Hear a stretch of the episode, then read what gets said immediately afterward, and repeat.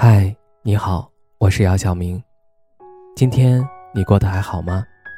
今晚有个故事想分享给你，愿我的声音能够温暖到你。听完故事早点睡，晚安，长夜无梦。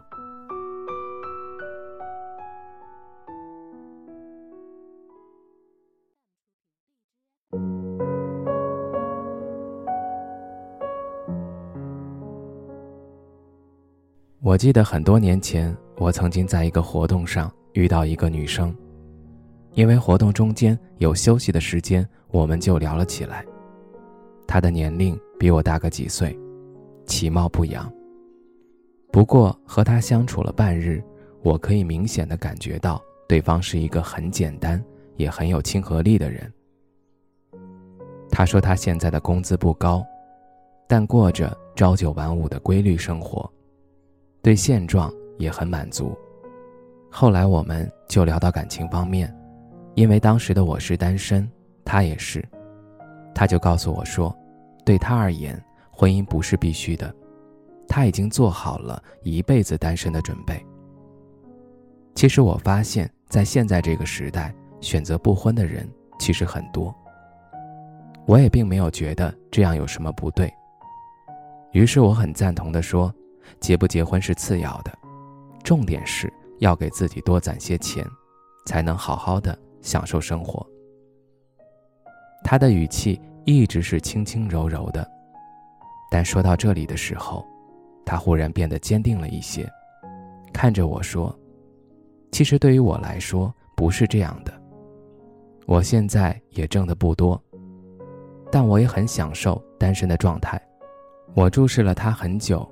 我发现她不太会化妆，整张脸和精致毫无关系，衣服也是最简单和最朴素的款式，而且据她所说，她的工资是在一个月七千左右。有可能是当时的我太过于年轻了，所以我对她所谓享受单身状态的说法，第一反应就是，她说的是真的吗？毕竟我眼中理想的状态是，即使没有恋人。我也可以富养自己，我不一定要活得有多奢侈，但也不想日子就过得紧巴巴，委屈自己。当时的我希望自己很独立、强大、精致耀眼，不会让人觉得自己是被剩下的。就像我们在网上看到的那些光芒万丈、容颜永驻的明星，他们如果不结婚，只会让人觉得是因为没有人配得上他。然而现在，当我意识到自己的这种想法之后，紧接着出现在我的心中是一种挥之不去的羞愧感。我们为什么只是因为人家的状态不是自己理想中的单身状态，就判定他无法获得让自己满意的人生呢？你不觉得这是一种狭隘的偏见吗？而这种想法其实也深植在很多人的潜意识里。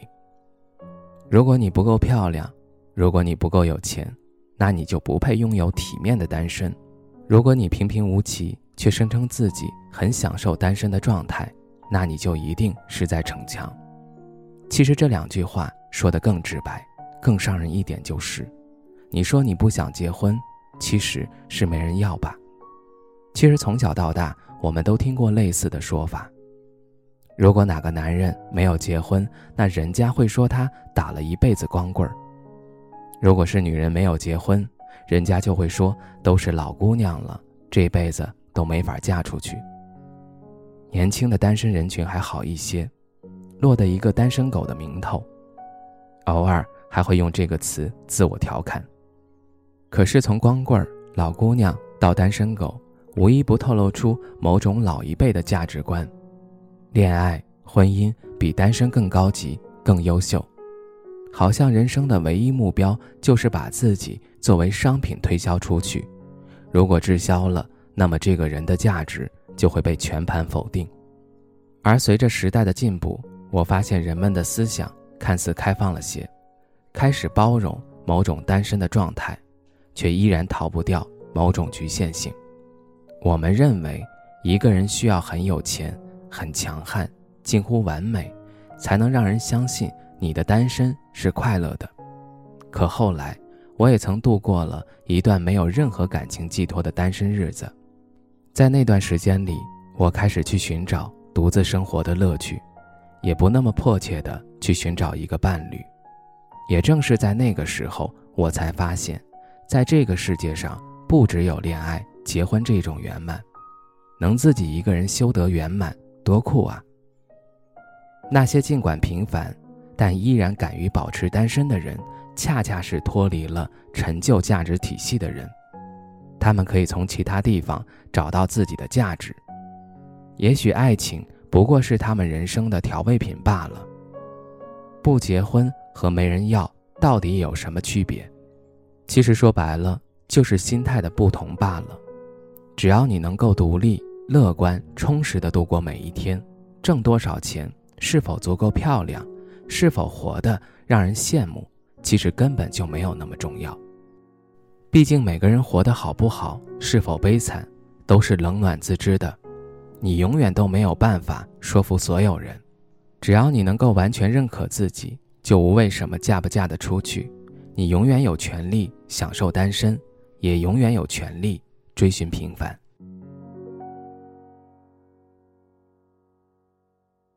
我想我会一直孤单。这一辈子都这么孤